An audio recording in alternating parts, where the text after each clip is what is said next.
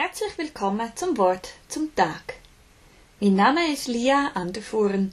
Ich bin Pfarrerin in Seewis in den Bündner Bergen.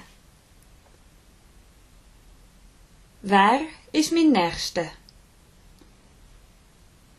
Du sollst den Herrn, deinen Gott, lieben aus deinem ganzen Herzen und mit deiner ganzen Seele und mit deiner ganzen Kraft, mit deinem ganzen Verstand und deinen Nächsten lieben wie dich selbst. Der Gesetzeslehrer weiß genau, welches das höchste Gebot ist. Er weiß auch genau, wie er soll Gott lieben. Oder vielleicht doch nicht? Wo Jesus ihn auffordert, nach dem Gebot zu leben, wird er unsicher. Wer ist denn mein Nächster? Jesus erzählt ihm das Gleichnis vom barmherzigen Samariter.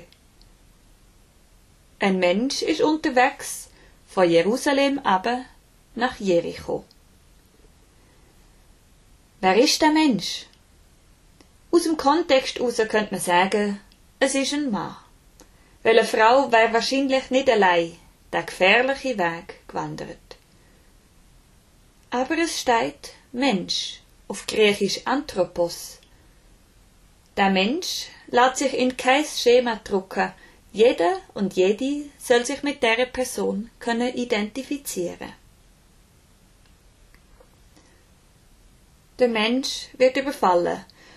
Die Räuber nehmen ihm alles weg. Sie löhnen nackt und halbtot liegen.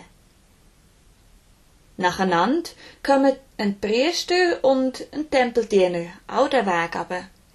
Beide machen einen weiten Bogen um den Verletzten.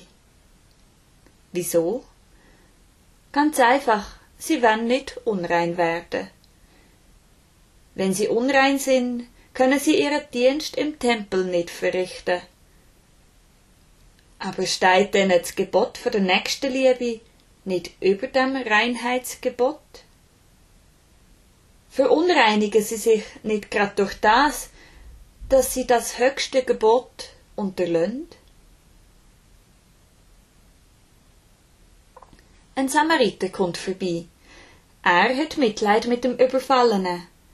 Er pflegt ihn.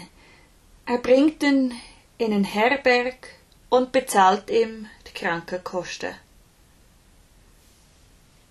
Samariter haben zu einer Gesellschaftsgruppe gehört, wo von den Israeliten ist verachtet worden. Man hat keinen Umgang mit ihnen gehabt.